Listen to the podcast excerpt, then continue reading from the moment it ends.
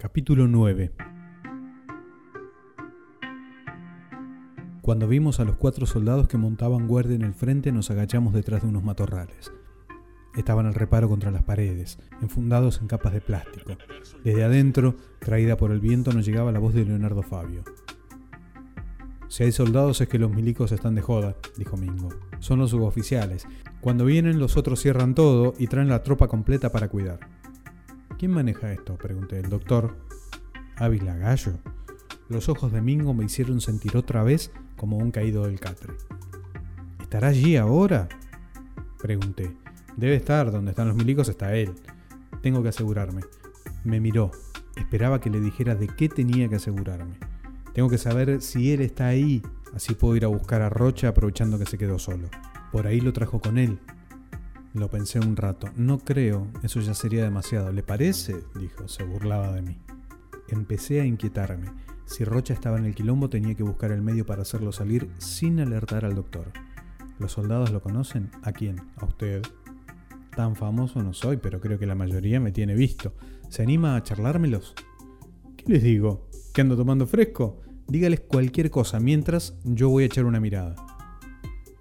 Mingo miró la casa iluminada, los autos, un jeep que estaba estacionado junto a una alameda y los soldados que se paseaban pegados a la pared con las ametralladoras colgándoles de los hombros. Voy a tener que retroceder hasta los árboles y venir caminando por la calle. Si no me llegan a reconocer me van a cagar a tiros. ¿Se anima o no se anima? ¿Qué importa? Tengo que ir, ¿no? Se fue bordeando el alambrado hasta que desapareció de mi vista. Unos minutos después, escuché un silbido que venía desde lejos, desde el camino. Fui hasta el alambrado, me quité el saco mojado y pasé entre los hilos.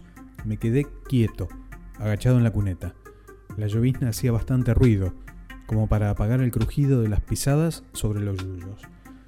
Me deslicé hasta esconderme detrás de un auto. Un soldado gritó ¡Alto! Saltó a la vereda y acomodó la ametralladora. Otro colimba vino a parapetarse contra el mismo auto que me ocultaba a mí. Contuve la respiración. El muchacho tocó algo en la ametralladora que hizo un ruido seco y la apoyó sobre el baúl del coche. Parecía muy concentrado para darse cuenta de que yo estaba a poco más de un metro de él. De pronto, una luz potente iluminó el camino y tuve que agacharme contra una rueda para que mi vecino no me viera. Alguien había encendido los faros del jeep. Entre los charcos, caminando despacio, Mingo agitaba su sombrero como saludando a la multitud. ¡No tiren, carajo! gritó. Después empezó a reírse. El soldado que estaba cerca mío se aflojó y buscó un cigarrillo en el bolsillo de la capa. Al encenderlo su cara se iluminó, pero era imposible verle rasgo alguno. Tiró el fósforo a mis pies y salió al encuentro de Mingo. Crucé el camino por detrás del jeep. Los cuatro soldados rodeaban a Mingo. Escuché que uno de ellos le pregunta, ¿qué mierda haces vos acá? Y me fui por el patio iluminado que rodeaba el caserón. Caminé como si fuera un cliente más y me acerqué a una de las dos ventanas abiertas. Allí ahora sonaba Darienzo y se bailaba. No habría más de 15 mujeres para 40 o 50 borrachos. Los que no tenían pareja bromeaban con los cortes y quebradas que intentaban los otros. Recorrí el salón con los ojos mirando de vez en cuando hacia atrás, porque tenía la sensación de que alguien podría reconocerme. En una mesa, Ávila Gallo gesticulaba ante cuatro tipos que hacían esfuerzos para no dormirse. Miré detenidamente a los que bailaban y Rocha no estaba entre ellos. Reconocí a la rubia que se había encontrado con el doctor en el bar y al sargento que había ido a buscarme a la pensión. Contra el mostrador, dos kurdas sujetaban a un gordo que quería pelear con alguien y gritaba como un marrano. No quedaba lugar ni para escupir y por la puerta de atrás entraban y salían algunos aburridos que dudaban entre tomar aire bajo la lluvia o aguantar la pestilencia del tabaco y el sudor. Lo más naturalmente que pude fui hasta el patio trasero. Había cuatro piezas cerradas, pero a través de las cortinas de paño se distinguían las luces del interior.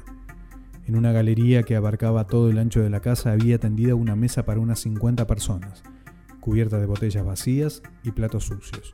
Media docena de tipos estaban sentados, riendo con los últimos cuentos de la noche.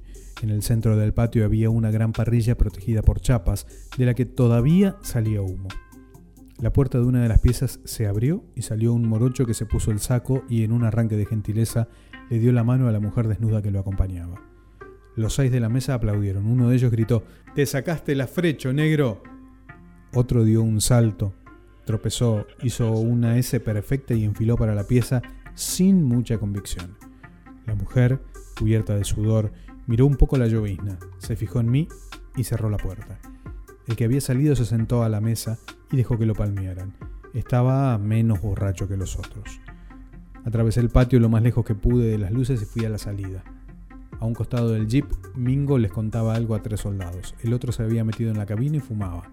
Habían apagado los faros. Parecían bastante distraídos, así que fui hasta la vereda para alejarme lo más discretamente posible. Pasé sin mirar frente a la primera ventana. La gran puerta estaba entreabierta y por allí salía clarita la voz de Miguel Montero, que cantaba Antiguo reloj de cobre. Una botella rompió la última ventana y los vidrios se desparramaron a mis pies. El ruido me sobresaltó. Miré hacia el interior nervioso. Tres borrachos empujaban al mismo gritón que antes había estado contra el mostrador. Alguien me agarró del hombro. Empezó la joda, dijo. Me di vuelta despacio. El hombre me sacó la mano de encima y terminó de abrocharse la bragueta. Se había meado toda la pierna izquierda del pantalón. Empezó nomás la joda, repitió como para sí mismo. Quise seguir caminando, pero apenas di dos pasos, me llamó. Che, se me acercó vacilante. Tenía una cara redonda y fofa mal afeitada. Dame un cigarrillo, dijo. Le di. Buscó los fósforos por todos los bolsillos mientras me miraba con curiosidad. Me di cuenta de que estaba empezando a verme cara conocida. ¿Pasaste con la gorda? Movió la cabeza en dirección al patio trasero. En lugar de contestarle, le di fuego. ¿No pasaste? Se alegró de poder contarme. No sabes lo que te perdés. Te ponen las gambas acá, cruzó los brazos sobre el pecho y se tocó los hombros y se empieza a mover, a mover, a mover. Cerró los ojos y se zarandeó un poco. Estuvo soñando un rato hasta que yo me moví para rajar. Entonces se despertó y volvió a mirarme ahora sin ningún disimulo. Vos sos... Tengo que irme, dije imprudente. Se sorprendió. ¿Dónde vas? Nos dijeron que nos vamos todos juntos. Voy a mear y vuelvo. Encaré para la oscuridad, pero fue inútil. Se me vino atrás. Dale, ahí, dijo. Y guarda con el viento. Me había puesto nervioso y tardé mucho en arrancar. Por fin un chorrito débil cayó sobre el pasto. Yo te conozco, Porfio. Te vi. ¿En dónde te vi? En azul, tenté. Parado entre los yuyos en medio de la oscuridad, parecía el tronco de un árbol que luchaba contra el viento. Se había quedado callado y me miraba orinar. Una ráfaga de aire que apenas me revolvió los cabellos lo llevó un par de pasos atrás, pero el tipo no se inmutó. Le dio una chupada al cigarrillo y dijo intrigado, no, qué azul. Azul hace mil años que no voy. Me abroché la bragueta y me acerqué a la pared lateral de la casa. Allí nadie podía verme y estaba cubierto de la llovizna. Tenía que sacármelo encima. ¿Cómo te llamabas vos? le pregunté. Sargento Primero Jonte, ¿no te acordás de mí? Me tiré un lance. ¿De Tandil? ¡De Tandil! gritó. Del comando con el mayor Farina. Mayor Farina, ya teníamos algo en común. ¿Te acordás? ¿De qué? Bueno, de Farina. ¿Qué tipo? Vos eras Vega. Veguita, me dice. Se rascó la cabeza. Veguita... No. Bueno, me dicen negro también. Negro. Ah, sí. Vos sos el negro, claro. Sargento, ¿no? Sargento. Arrancó para la vereda y pegó un grito. ¡Soldado! Empecé a sudar. Tenía ganas de desaparecer y dejarlo hablando solo, pero necesitaba un pretexto. ¡Soldado! gritó otra vez. Uno de los muchachos que estaban de guardia se acercó por la calle y se paró abriendo las piernas con una mano en la ametralladora. Con la otra, encendió la linterna. ¿Quién vive? dijo el colimba con voz fatigada. Sargento primero Jonte, che, anda a traerme una cerveza. El soldado se acercó y nos iluminó las caras. Buenas noches, mi sargento primero, dijo. Buenas noches, gruñó Jonte. Anda a buscarte dos cervecitas, pibe. No puedo abandonar la guardia, mi sargento primero. Dejate de joder. Anda, Discúlpeme, mi sargento primero. ¿Qué disculpe ni qué carajo? ¿Vas o mañana te hago pegar un baile?